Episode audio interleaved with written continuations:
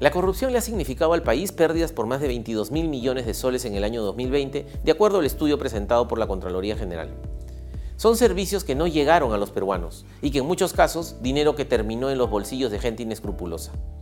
Probablemente, tratando de sintonizar con la comprensible indignación que ello genera entre los ciudadanos, hace unos días el gobierno anunció la creación de un organismo para supervisar la ejecución presupuestal en las municipalidades, los gobiernos regionales y los propios ministerios y entidades del Estado. Una iniciativa de esa naturaleza no se condice con las competencias señaladas expresamente en la Constitución y en las leyes que desarrollan la lucha contra la corrupción, y supondría, claro está, un retroceso en lo avanzado en la reforma del Sistema Nacional de Control desde hace cuatro años. Conforme al artículo 118 de la Constitución,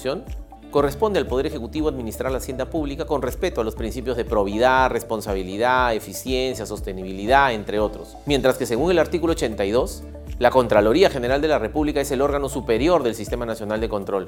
y el encargado de supervisar la legalidad de la ejecución del presupuesto público, las operaciones de la deuda pública y los actos de las instituciones sujetas a control, contando para ello con plena autonomía. Es imprescindible para cualquier análisis tener clara la diferencia entre ambos roles constitucionales. El Poder Ejecutivo cuenta con diversas atribuciones soberanas en materia de ejecución del presupuesto público, por lo que no puede convertirse en juez y parte de su ejecución, ni de la correspondiente a las regiones y municipios. Constituir órganos paralelos a los constitucionalmente vigentes supondría un retroceso en la institucionalidad del país. Lo que corresponde y urge es el apoyo decidido del Estado para fortalecer las capacidades de las distintas instituciones públicas que conforman el ecosistema nacional de control, así como asignar, por ejemplo, los recursos necesarios para culminar el proceso de incorporación a la Contraloría General de los órganos de control institucional para que dejen de depender presupuestalmente de las entidades a las que deben auditar, fortalecer los mecanismos de control concurrente, mejorar la interoperabilidad de datos para mejor atención de las denuncias, aprobar la ley de la carrera del auditor gubernamental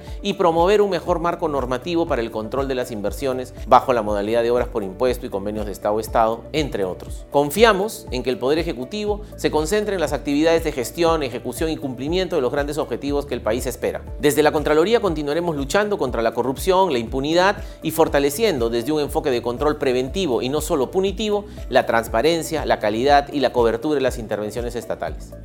El fortalecimiento de las instituciones autónomas permitirá asegurar mejores resultados en la provisión de bienes, prestación de servicios y construcción de obras en beneficio de todos los peruanos y peruanas.